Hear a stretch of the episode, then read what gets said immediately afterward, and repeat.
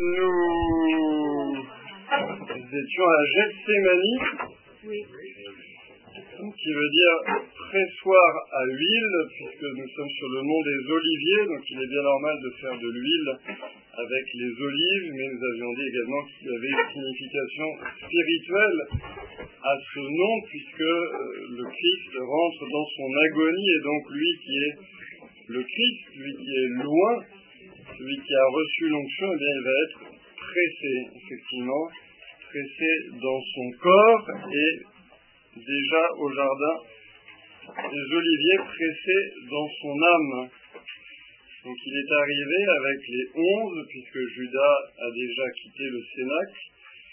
Il a laissé huit apôtres un peu plus loin et il a pris près de lui, à la distance d'un jet de Pierre, Pierre, Jacques et Jean. Et le Christ s'est mis en prière et comme on disait, c'est la seule prière dans l'évangile de Saint Marc que nous connaissions vraiment du Christ, où nous savons vraiment ce que le Christ a dit dans sa prière. Euh, Lorsque Saint Marc mentionne que le Christ euh, va dans la montagne, qu'il s'isole pour prier, il ne donne pas euh, le contenu, les mots de cette prière, mais là, il nous donne ces mots. Donc cette prière, elle est une prière intense, elle est une prière euh, douloureuse, elle est cette prière par laquelle eh bien, le Christ, dans sa volonté humaine, rejoint la volonté divine, la volonté de son Père, mais aussi sa volonté en tant que Fils, la volonté de l'Esprit Saint, puisque euh, le Père, le Fils et l'Esprit Saint n'ont qu'une même volonté, qui est de sauver les hommes et de les sauver à travers cette passion douloureuse, évidemment euh, extrêmement mystérieuse. Pourquoi le Seigneur a choisi ce moyen Sans doute, euh, le Christ nous donne une clé quand il nous dit qu'il n'y a pas de plus grand amour que de donner sa vie pour ceux que l'on aime. Il a voulu nous montrer ainsi eh bien jusqu'où il était prêt à aller pour nous, sachant que euh, la douleur du Seigneur lui vient aussi, comme on disait il y a un mois, de ce qu'il voit tous nos péchés, tous les péchés de l'humanité, du premier homme jusqu'au dernier. Il les voit dans toute leur horreur, il les voit dans toute leur noirceur, il les voit euh, pleinement en tant que Dieu, dans cette âme si pure. Donc c'est la vue de ces péchés a un retentissement encore plus grand, encore plus terrible mais il les voit tous pour les prendre tous. Donc, comme j'avais dit, cette phrase du Père André de Savigny qui est très bouleversante, le- l'âme du Christ est devenue le déversoir d'égout des péchés du monde entier. Tous les péchés du monde entier se déversent dans son âme comme un déversoir, comme un gigantesque collecteur d'égout. Donc il faut bien comprendre que ce qui euh, trouble le Seigneur, ce qui lui fait une peine infinie, ce n'est pas l'épreuve de la mort en tant que telle, parce que le Christ sait de science divine qu'il va ressusciter, donc c'est pas c'est pas comme pour nous, il y a toujours un, trouble euh, devant la mort, devant euh, qui nous demande euh, le plus grand acte de foi de notre vie, c'est-à-dire le passage dans, l'au-delà, dans ce monde de Dieu que nous dont nous n'avons pas l'expérience. Évidemment, le Christ, il a l'expérience du monde de Dieu, puisqu'il est Dieu. Donc, ce qui le trouble infiniment, c'est pas tellement la perspective de mourir, euh, contrairement à nous, quand nous arriverons à notre agonie, mais c'est surtout, voilà, cette euh, vision des péchés qu'il prend dans, voilà, dans toute leur noirceur sur lui, pour que justement, eh bien, dans cet amour infini dont il va témoigner en donnant sa vie, eh bien, il vienne apporter une réponse finalement infinie à tous nos péchés qui sont tous eh bien, des trahisons de l'amour. Donc il vient répondre à, euh, aux trahisons de l'amour par un plus grand amour, et c'est sans doute tout le sens de cette passion qui commence à Gethsemane. On peut ajouter bien, bien sûr aussi que le Christ, eh bien, il a pris un corps d'homme, donc il l'assume jusqu'au bout, dans ses joies comme dans ses peines. On peut dire aussi qu'à travers sa passion, il se fait solidaire de tous ceux qui souffrent à travers le monde entier, à travers l'histoire. Et donc, euh, pas un être qui souffre ne peut désormais dire qu'il est seul dans sa souffrance, parce que le Christ eh l'a vu et, et l'a rejoint justement dans sa passion. Oui. Allez-y. Euh, avec le péché originel, en fait, il y a euh, la perte des euh, dons préternaturels. Et j'ai vu qui n'avait pas le péché originel. Euh, pourquoi souffre-t-il ben, C'est-à-dire que, effectivement, donc Adam et Ève ont été créés dans le paradis terrestre avec un état, ce qu'on appelle de nature intègre, c'est-à-dire une nature humaine très pure, qui avait bien sûr qui était unie à Dieu, donc il y avait une grâce, donc un don surnaturel d'union à Dieu, d'amitié avec Dieu, de sainteté originelle, et à, à ce don, Dieu avait ajouté d'autres dons, donc on appelle les dons préternaturels, qui ne sont pas des dons spécifiquement surnaturels, qui ne mettent pas directement en rapport avec Dieu, mais qui sont quand même des dons au-dessus de la nature normale, telle qu'elle aurait dû être vécue par Adam et Ève, et donc c'était notamment le fait d'être dispensé de l'ignorance, de la souffrance et de la mort. Mais euh, justement, le Christ n'assume pas la nature d'Adam et Ève, il assume la nature euh, humaine telle qu'elle nous est donnée après le péché original, puisqu'il se fait notre frère euh, à un moment du temps où le péché originel a déjà frappé, et donc il assume cette nature. Alors c'est sûr qu'en tant que Dieu, en tant que fils de Dieu, il aurait très bien pu choisir d'assumer une nature intègre qui euh, soit dispensée de la souffrance et de la mort, puisqu'il n'a euh, aucune accointance avec le péché, et, avec ni le péché originel, ni avec le péché personnel. Mais justement, pour se faire notre frère au plus près, eh bien, comme dit saint Paul, il a voulu prendre une nature semblable en tout à la nôtre, excepté le péché. C'est-à-dire que finalement, le Christ euh, a pris notre nature au plus près, euh, mais il y a évidemment certaines, voilà, certaines blessures de notre nature qu'il ne pouvait pas prendre, et notamment le fait de pécher. Il est Dieu, donc il ne peut pas pécher. Il ne peut pas avoir la foi non plus, contrairement à ce que beaucoup de théologiens disent aujourd'hui. Donc le Christ n'a pas la foi, puisque le Christ... Euh, oui, mais c'est un don de Dieu, mais c'est aussi une infirmité que d'avoir la foi, parce que euh, par rapport à la vision de Dieu, la foi c'est quand même une infirmité, puisque c'est une connaissance obscure de Dieu. Et, et, voilà, et comme, euh, comme il est Dieu, évidemment, il sait que Dieu existe, et il sait que Dieu est crime, Père, Fils et Saint-Esprit, puisqu'il est le Fils. Donc s'il ne savait pas ça, il ne saurait pas qui il est. Donc comme il le sait, par définition, il n'a pas la foi. Mais voilà, certains théologiens, genre, pour rapprocher le Christ euh, encore plus de nous, et pour dire qu'il a assumé euh, vraiment euh, toutes nos épreuves, ben, disent que justement, pendant sa passion, le Christ aurait dû mener le combat de la foi. Mais non, il n'a pas mené, il a mené beaucoup d'autres combats, mais n'est pas le combat de la foi. Il n'a pas l'espérance. Il n'a pas l'espérance. Mais par contre, il a la charité. On espère, oui. Ah Sinon, là, ça devient compliqué. Euh,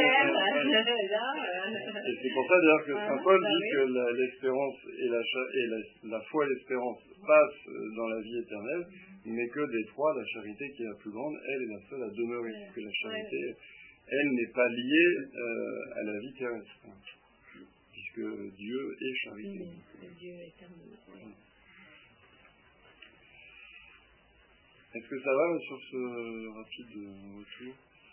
Alors, je ne sais plus exactement où on s'est arrêté, mais je suis sûr qu'il y a des bons élèves qui vont me dire. Voilà. Donc, on reprend à de nouveau, il s'éloigna et pria. C'est ça? De nouveau, il s'éloigna et pria en répétant les mêmes paroles. Et de nouveau il vint près des disciples qu'il trouva endormis, car leurs yeux étaient alourdis de sommeil, et eux ne savaient que lui répondre. Une troisième fois il revient et leur dit, Désormais vous pouvez dormir et vous reposer, c'est fait. L'heure est venue, voici que le Fils de l'homme est livré aux mains des pécheurs. Levez-vous, allons, voici qu'il est proche, celui qui me livre. Jésus parlait encore quand Judas, l'un des douze, arriva et avec lui une foule armée d'épées et de bâtons, envoyés par les grands prêtres, les scribes et les anciens. Or, celui qui le livrait leur avait donné un signe convenu. Celui que j'embrasserai, c'est lui. Arrêtez-le et emmenez-le sous bonne garde. À peine arrivé, Judas, s'approchant de Jésus, lui dit Rabbi, et il l'embrassa. Les autres mirent la main sur lui et l'arrêtèrent.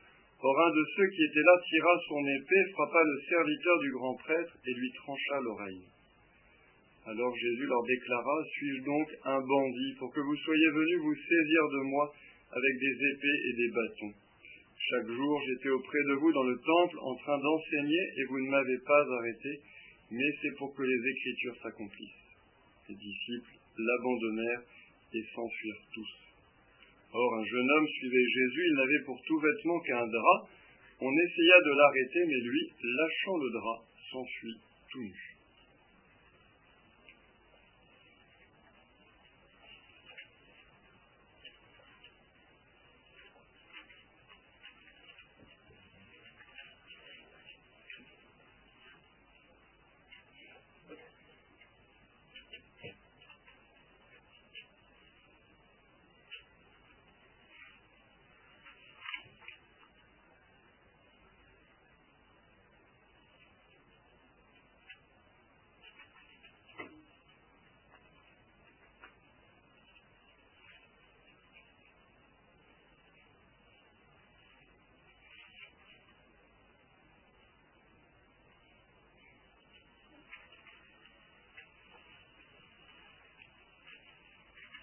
Nous sommes cette partie qui bascule, on va dire, de la lutte spirituelle de Jésus, qui est donc avec euh, ses apôtres, à une lutte beaucoup plus euh, physique, puisque euh, arrivent ceux qui l'arrêtent. Et donc viennent les épées, viennent les bâtons. Donc là, on rentre vraiment dans cette partie douloureuse pour le corps du Christ que va être cette cette entrée dans la passion. Alors, il y a ce va-et-vient avant entre euh, Jésus et les apôtres qu'ils trouvent euh, endormis. C'est sans doute euh, un sommeil mystérieux, parce qu'on pourrait se dire qu'est-ce qu'ils font à dormir alors que leur maître agonise, alors qu'ils savent quand même que c'est sans doute une soirée très particulière. L'un des commentateurs dit finalement c'est peut-être le sommeil de ceux qui ne comprennent pas et sont tellement déstabilisés qu'ils préfèrent dormir plutôt que d'essayer de comprendre en quelque sorte. Finalement, c'est plus simple d'une certaine manière que de se laisser glisser dans le sommeil plutôt que de voir comme ça le maître euh, bien aimé qu'ils ont vu transfiguré sur le mont Tabor qui est en train euh, d'avoir la, face contre terre qui, saigne une sueur de sang et, donc d'une certaine manière c'est voilà on, détourne le regard on se réfugie dans le sommeil pour ne pas avoir à assister à ce spectacle qui est euh, humainement pour eux sans doute incompréhensible. Et puis, il y a cette mention de l'heure. L'heure est venue. C'est un, mot qui revient souvent dans l'Évangile. Euh, mon heure n'est pas encore arrivée, donc cette heure, c'est l'heure de Jésus. Donc, euh, c'est une heure qu'on prend sur sa montre, mais c'est le moment. C'est vraiment le sommet de l'histoire, le moment où, le Christ eh bien, vient nous sauver. Et c'est aussi, euh, comme le dit Jésus, l'heure des ténèbres. Donc c'est les deux à la fois. C'est à la fois l'heure du salut et l'heure des ténèbres. Et la Bible chrétienne, justement, c'est un commentaire qui est pas mal. Elle dit Satan n'est pas expressément nommé dans l'agonie de Gethsemane, mais l'heure est trop décisive pour qu'il ne soit pas là. S'il n'apparaît plus comme au désert, c'est qu'à son ordinaire, pour jouer sa tentation la plus redoutable, il se dissimule. Mais l'Évangile nous en a dès longtemps avertis. Après sa première défaite, après donc les trois tentations au désert, Luc annonçait que le diable avait quitté Jésus jusqu'au temps marqué, jusqu'à son heure. Et les démons expulsés des possédés se plaignaient que cette expulsion ait lieu avant le temps. Et Jésus lui-même l'a déclaré, il vient le prince de ce monde, mais il va être jeté dehors, car il est déjà jugé. De fait, le prince de ce monde vient et semble triompher en Juda, puis dans la défaillance de Pierre, et durant toute la passion, où Jésus est livré aux mains des pécheurs et à la puissance des ténèbres. Mais en réalité, le démon a déjà perdu le pouvoir qu'il avait sur Adam, dès Gethsemane, dès le jardin des Oliviers, puisque le nouvel Adam a triomphé de la tentation même qui avait réussi à l'antique serpent pour séduire le premier homme. Donc, euh, ce parallèle que l'on peut faire évidemment entre le jardin d'Éden et le jardin des Oliviers. Le démon qui vient tenter Adam, qui vient le détourner finalement de la volonté de Dieu, mais si voilà, mange de, de ce fruit qui pourtant est défendu, et là pareil, qui vient sans doute essayer de détourner le Christ dans sa volonté humaine de la volonté du Père, mais voilà, Jésus, contrairement à Adam, eh bien, se remet totalement entre les mains de son Père et que ce que tu veux advienne. Donc il y a un beau parallèle qu'on voit bien dans le film de Mel Gibson avec ce, serpent euh, démoniaque qui, tourne autour du Christ en, agonie et que le Christ finalement eh bien, écrase euh, du talon, ce qui montre bien ce, parallèle entre le serpent vainqueur du jardin d'Éden et le serpent vaincu du jardin des Oliviers, même si le démon sans doute croit à sa victoire jusqu'à la résurrection pascale, mais en fait il est déjà vaincu, donc il ne le sait pas parce que justement le Christ, eh bien, par amour, a totalement épousé la volonté de son Père et à travers le mal qui se déchaîne sur lui, eh bien, fait son œuvre de salut. Arrive ensuite Judas, donc euh, évidemment la grande duplicité de Judas euh, saute aux yeux, il l'appelle Rabbi, il l'appelle maître alors que il vient de le trahir. Il l'embrasse, signe euh, par excellence de la duplicité, alors que justement c'est le signe de l'arrestation. On commence un petit combat dans lequel Saint-Pierre, même s'il n'est pas nommé ici, euh, donc tire son épée et coupe l'oreille de Malchus, le serviteur du grand prêtre, dont d'ailleurs tout le monde se contrefiche. C'est incroyable d'ailleurs dans l'évangile, parce que le pauvre il avait avec son oreille. Euh, alors bon, par ailleurs, dans d'autres évangiles, on sait que Jésus le guérit, mais c'est vrai que là, Saint Marc euh, ne s'arrête pas du tout il, prend juste voilà, cet affrontement justement pour euh, en quelque sorte euh, introduire la parole du Christ qui dit mais justement je ne suis pas un bandit et je ne suis pas un chef de bande et je ne me défendrai pas par les épées mais vous-même pourquoi venez-vous avec des épées et des bâtons? Et là encore euh, le Christ eh bien, souligne leur, leur hypocrisie, leur duplicité puisque ils auraient pu l'arrêter chaque jour, ils ne se cachaient pas, il enseignait au temple, mais évidemment ils ont eu peur de la foule donc ils ont préféré cette arrestation nocturne. Et enfin, il y a ce jeune homme, donc euh, adepte du nudisme, qui euh, donc est avec son. Euh, alors, comme on a dit au tout début de cette lecture de l'évangile de Saint Marc, c'est sans doute Saint Marc lui-même, donc qui signe ainsi sa présence à travers différents indices euh, dans les actes des apôtres, on peut penser justement que euh, le Cénacle était la maison de la famille de Saint Marc, et donc le Christ a célébré cette première messe chez Saint Marc, et que ce jeune homme, peut-être parce qu'il n'arrivait pas à dormir, eh bien, va sur sa terrasse, voit les apôtres qui, qui quittent la maison, et voilà, pris d'un forme de pressentiment, d'une inspiration divine, les suit à distance en s'étant habillé juste de son drap, mais voilà que donc on veut le saisir et qu'il laisse le drap et s'enfuit. Parce que aussi, bon, si c'est pas Saint-Marc, euh, on ne voit pas trop est euh, la source que pourrait avoir Saint-Marc de cet épisode, et puis euh, ça paraît assez vraisemblable qu'il signe ainsi sa présence, même s'il y a aussi une belle interprétation spirituelle qu'on peut faire de ce passage, comme étant aussi une annonce de la résurrection parce que euh, y a ce jeune homme, donc euh, dans le jardin des Oliviers, et il y aura aussi dans un autre jardin, qui est le jardin de Pâques, le jardin du sépulcre, eh bien, un jeune homme vêtu de blanc qui se tiendra devant le tombeau vide. Donc, bon, ce jeune homme, c'est un ange, évidemment, mais qui apparaît sous les traits d'un jeune homme.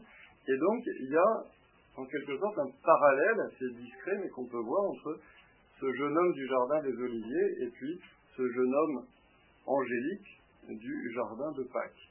Et euh, d'autant que ce jeune homme, voilà, il sort de son drap, qui, est dit en, en grec, je crois, ou en latin, je ne sais plus, Sindon, et euh, Sindon, c'est le nom du suaire, en fait, aussi, de Jésus. Et donc, ce jeune homme sort de son suaire, en quelque sorte, et il sort tout nu, euh, comme on peut imaginer, le Christ, eh bien, à la résurrection, sort également tout nu de son suaire, de son drap mortuaire, lui qui ressuscite. Donc, voilà, cet épisode, il est sans doute historique, il est sans doute, euh, comme je vous disais, la signature euh, discrète de Saint Marc qui avait suivi les apôtres au milieu des, oliviers de Gethsemane. Mais on peut y voir aussi, dans, cette science de l'Esprit Saint, qui est le premier rédacteur de l'Évangile, eh bien, une annonce déjà de, la résurrection du Christ glorieux qui sort de son drap mortuaire, et puis ce jeune homme angélique qui se tiendra près du tombeau. Est-ce vous avez des questions sur cette, euh, sur cette partie?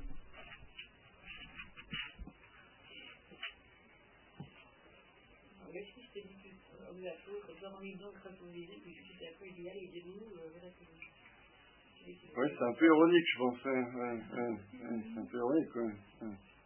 C'est sûr qu'il sait très bien qu'ils ne vont pas tellement s'endormir euh, tout de suite maintenant à l'ombre euh, des oliviers vu, vu, que la troupe arrive. Mais. Je pense à un autre, un autre épisode aussi, euh, traverser le de Tibériade, quand il y a la tempête. Oui. On se réveille, on se réveille. Ça, c'est la même. Celui qui est éveillé, c'est la troupe qui dorment. Oui, alors que là, il ne devrait pas dormir. Quoi. Ouais, ouais. Ça peut être aussi. Sinon, c'est qu'ils ont confiance aussi. Ils n'ont pas le. Bah, enfin oui non, parce que là le, le, le, Christ dort et ce serait un acte de confiance que de le laisser dormir parce que justement ils auraient compris qu'il est Dieu et que qu'il dorme ou qu'il veille, euh, de toute façon il, il veille toujours sur eux alors que euh, là les apôtres dorment alors qu'on leur a demandé de veiller, donc c'est pas euh, tout à fait la même chose. D'un côté, effectivement, il y a un sommet du Christ euh, qui est sans doute légitime et que les apôtres devraient respecter et ça leur permettrait de poser un vrai acte de foi en disant mais finalement voilà, on n'a pas besoin que le Christ soit réveillé parce qu'il est avec nous et du moment qu'il est avec nous on n'a rien à craindre alors que ça ne peut pas marcher vraiment dans l'autre sens. Le Christ ne va pas dire, bon, bah, les apôtres dorment, j'ai rien à craindre, je, je, leur fais confiance. Parce que, euh, c'est plutôt. Euh... Je sais, avec le confiance des apôtres, ils disent, bon, de toute façon, il faut aller lui arriver. Ils ne savent pas exactement ce qu'il va Ouais. Il faut rien lui arriver, donc, euh, bon, bon. Ben, enfin là, il va quand même y arriver des choses. Quand même. Ouais, ouais, ouais, non, mais ouais. peut-être qu'ils pensent aussi. Bah, euh, oui, enfin, il y, y, a quand même une consigne de veille euh, qui a été réitérée, euh, qui dit va bah, veiller, la chair est faible, etc. Et les apôtres dorment. Donc, manifestement, c'est pas ce qu'ils devraient faire. Quoi. Après, peut-être que quand le Christ leur dit, mais voilà, maintenant, euh, vous pouvez dormir et vous reposer, ça veut peut-être dire aussi, euh, euh, maintenant, je commence ma marche vers la croix et la résurrection, donc soyez dans la paix parce que vous êtes sauvés. Ça peut, ça être aussi euh, compris comme ça. Mais je pense que c'est aussi un peu, un peu ironique.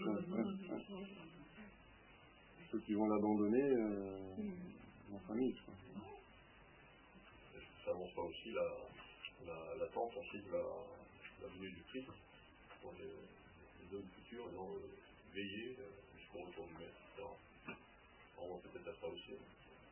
ben, justement, dans, dans, le discours euh, devant les, les, murs de Jérusalem, justement, le, le, un des thèmes clés, c'était justement la vigilance. Quoi. Et là, bon, là, justement, si le Christ dit vous pouvez euh, dormir, c'est pour ça que c'est peut-être un peu euh, ironique, même si ah, on peut penser qu'il y a peut-être un sens plus positif qui est de dire, ben voilà, euh, soyez en paix euh, parce que je vais vous sauver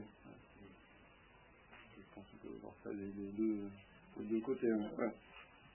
Attention, on est plus pessimiste ou plus optimiste. Si on aime l'ironie ou si on est allergique au second degré. Ils emmenèrent Jésus chez le grand prêtre.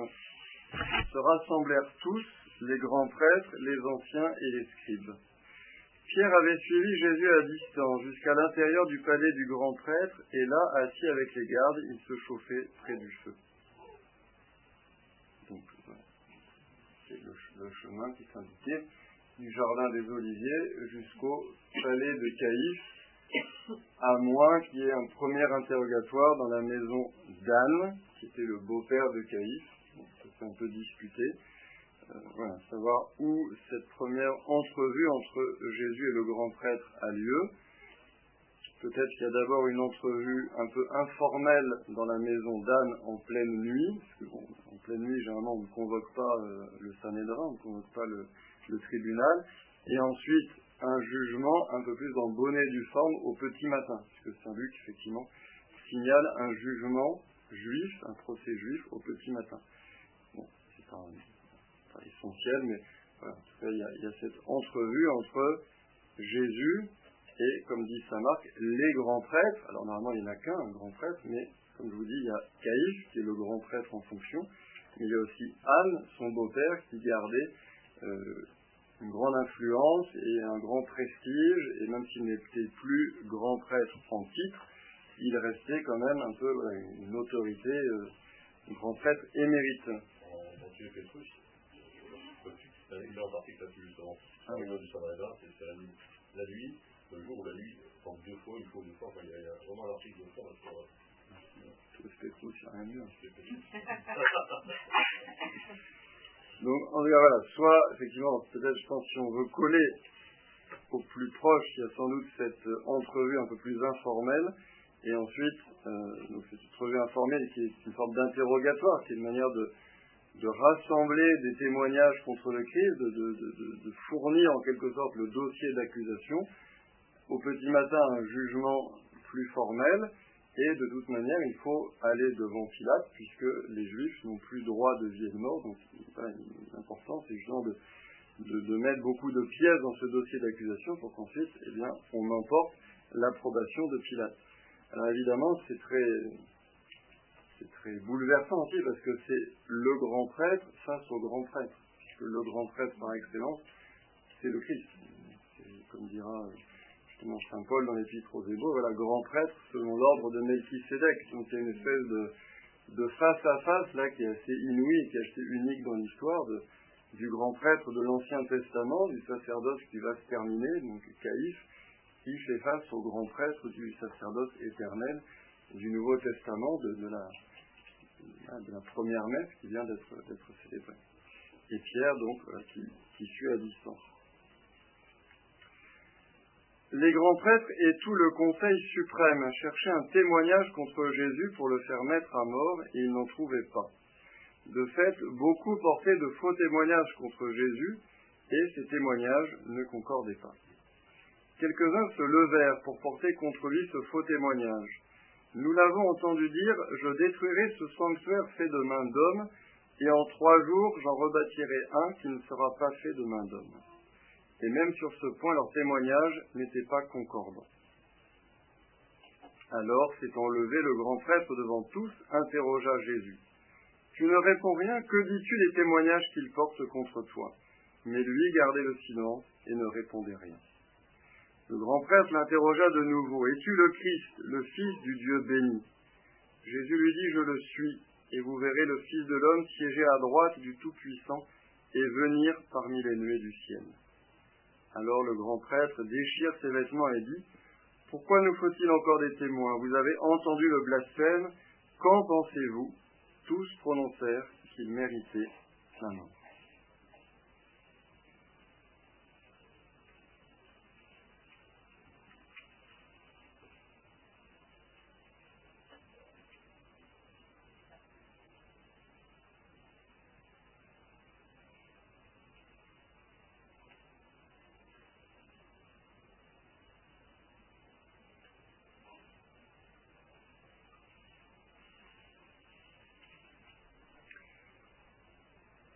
Nous sommes soit dans la maison d'Anne, soit dans le palais de Caïphe. Jésus est tout seul.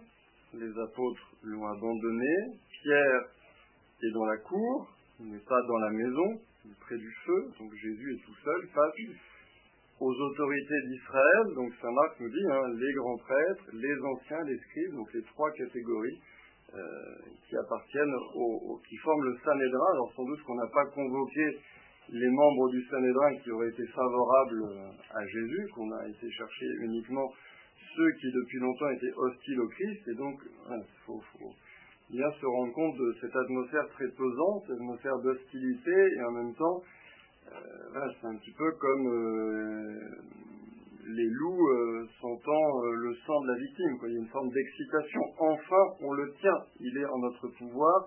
Il est seul et nous allons pouvoir en faire ce que nous voulons. Donc des faux témoins sans doute payés, convoqués pour l'occasion viennent, mais comme je vous disais, le but c'est quand même de fournir un dossier à Ponce Pilate qui tienne à peu près la route, donc ce serait bon que les témoignages soient très concordants, et ils ne le sont pas. Saint Marc ne cite qu'un de ces faux témoignages. Nous l'avons entendu dire, je détruirai ce sanctuaire fait de main d'homme, et en trois jours j'en rebâtirai un autre qui ne sera pas fait de main d'homme. Alors ce témoignage, il est faux déjà parce que le Christ n'a jamais dit que c'est lui qui détruirait le temple. Il a dit effectivement devant les murailles de Jérusalem en voyant le temple magnifique et les disciples s'émerveillant devant ces belles constructions, ces belles pierres, il a dit tout sera détruit. Il n'a jamais dit je le détruirai. C'est pas lui qui détruira. Donc, donc, donc c'est pas lui qui a détruit. Donc le témoignage est faux déjà d'attribuer comme ça euh, au Christ la destruction du temple. Et puis la différence, ce sanctuaire fait de main d'homme, et j'en rebâtirai un autre qui ne sera pas fait de main d'homme, euh, dans ce témoignage, on, sent percer une critique, c'est-à-dire les faux témoins euh, sous-entendent que Jésus reprocherait au temple de Jérusalem d'être fait de main d'homme, qui lui reprocherait d'être donc euh, d'une origine matérielle, bassement humaine. Alors que le Christ n'a euh, jamais dit ça. Le Christ est allé euh, prier au temple, il a fait les pèlerinages comme euh, tout juif pieux devait les faire. Donc voilà, d'une certaine manière, les faux témoins essayent d'induire que le Christ aurait été finalement rebelle au temple, méprisant à la garde du temple, ce qui n'a pas été. Et puis, il y a cette dernière partie, effectivement, et en trois jours, je rebâtirai un autre qui ne sera pas fait de main d'homme. Bon, bah, si on pense à un temple de pierre, euh, trois jours, c'est un peu court. Le temple des robes, il a fallu 40 ans pour le construire. Donc, euh, tous ces témoignages partent euh, de quelque chose qui est une base à peu près vraie, qui est la prophétie de Jésus annonçant la destruction du temple, mais ensuite c'est remodelé pour finalement euh, voilà, être mis à charge de Jésus. Et en filigrane, il y a toujours un épisode qui est resté en travers de la gorge des ennemis du Christ, qui est lorsqu'il a chassé les marchands du temple, et surtout qu'il a expliqué son geste en disant euh, Cette maison est une maison de prière, vous en avez fait une caverne de brigands. Et c'est évidemment ça qui était un petit peu en filigrane euh, et qui est resté en travers de la gorge de tous ses ennemis. Et donc, il y a cette question quand même des rapports entre Jésus et le temple qui sans doute trotte dans la tête euh, du Sanhédrin, mais euh, il n'arrive pas à euh, établir des témoignages concordants qui montreraient que le Christ a vraiment manqué de respect au temple. Puisque quand il chasse les marchands du temple et qu'il demande à ce que le temple soit une maison de prière, c'est difficilement dire qu'il a manqué de respect au temple. Donc eux, ce qui les intéresserait, c'est plutôt le contraire, qu'il soit une parole scandaleuse, offensante, insultante contre ce temple qui est euh, à la fois le haut lieu religieux évidemment d'Israël, mais aussi le centre euh, de tout le peuple d'Israël. C'est ce qui fait l'unité du peuple d'Israël. La colère c'est aussi le fait que les marchands du temple Europe enfin, était taxé justement par les prêtres pour récupérer, pas récupérer de l'argent par les marchands du temps. Ah, c'est très ça. Hein. Donc il y avait un, effet économique, c'était pas possible. oui, oui, mais. Euh, ça, ça devait leur rester un petit peu en la gorge, tout ça. Mais, disons que, que comme on avait dit, c'est le Christ ne critique pas en tant que tel le, fait qu'il y ait des animaux qui soient vendus et achetés, parce que c'était indispensable euh, au sacrifice et donc au rituel de l'ancienne loi. Mais ce qu'il critique, c'est que la dévotion soit uniquement extérieure. On avait dit, donc caverne de brigands, c'est pas tellement les brigands cupides et attachés à l'argent, c'est surtout le brigand en tant qu'homme sans parole, un homme qui n'a pas de parole et qui est prêt à dire tout et son contraire selon ses intérêts. Et donc quand il dit caverne de brigands, c'est justement pour critiquer le peuple d'Israël qui, quand il est dans le temple, eh bien, euh, honore Dieu extérieurement par les sacrifices, puis dès qu'il est en dehors du temple, euh, pêche, euh, se détourne de Dieu, se détourne de sa loi, etc. C'est en ce sens-là. Et donc, le grand prêtre euh, reste beaucoup sur sa fin, puisque donc ces témoignages ne sont pas concordants, et donc il se dit, bah, allons demander au Christ euh, l'interprétation de tout cela, et peut-être que le Christ, en interprétant cette prophétie sur le temple de Jérusalem, sur sa destruction, peut-être aussi en réinterprétant ce geste d'avoir purifié le temple de, de ses vendeurs, nous fournira euh, matière à accusation.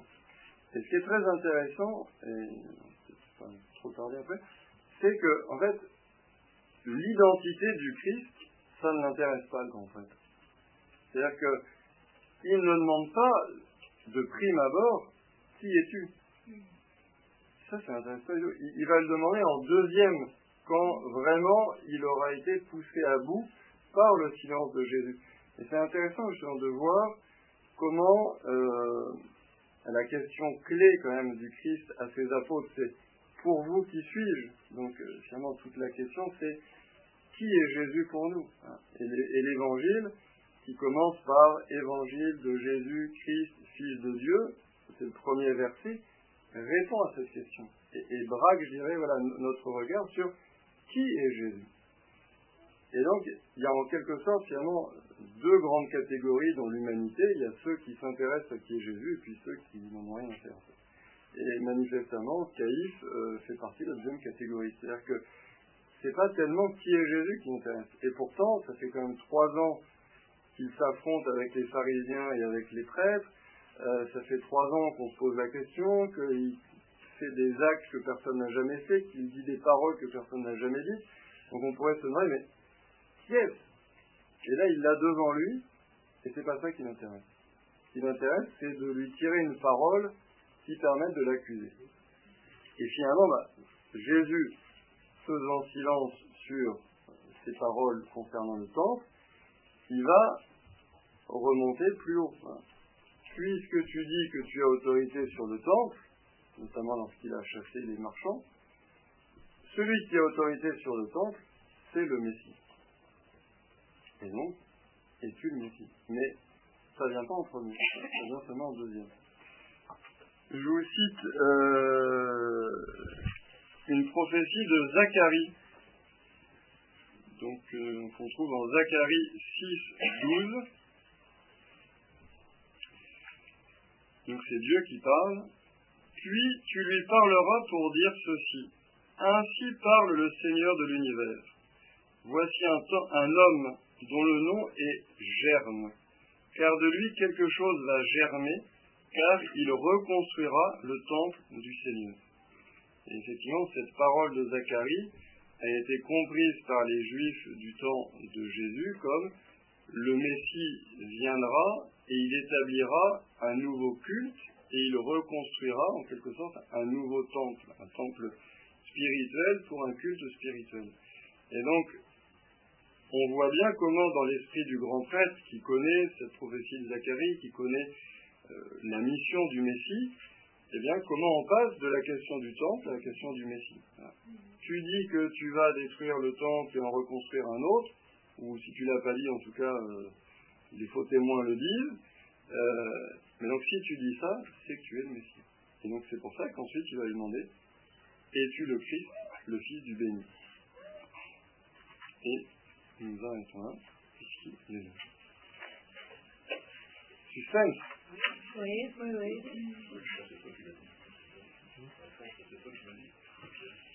Et la réponse c'est je le suis.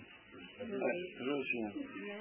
Dans, dans Saint Luc, dans Saint Luc, Jésus répond effectivement euh, tu l'as dit, je le suis. Mais là, c'est plus explicite parce qu'il dit je le suis.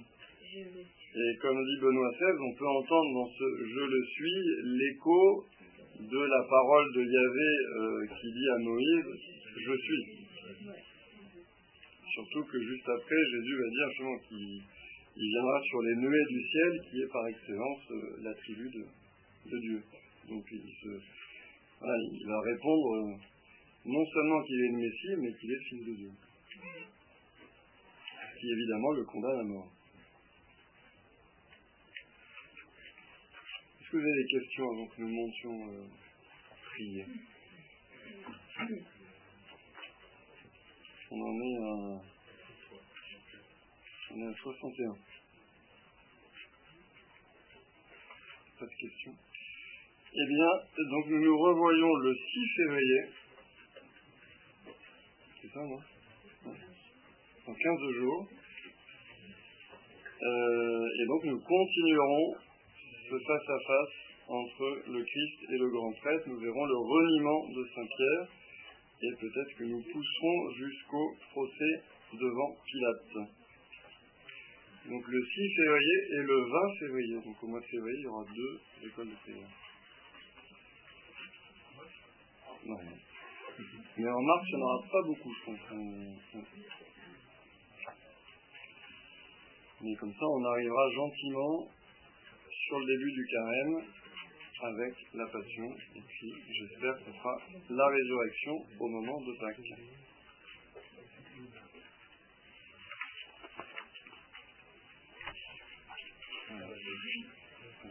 Nous pouvons monter.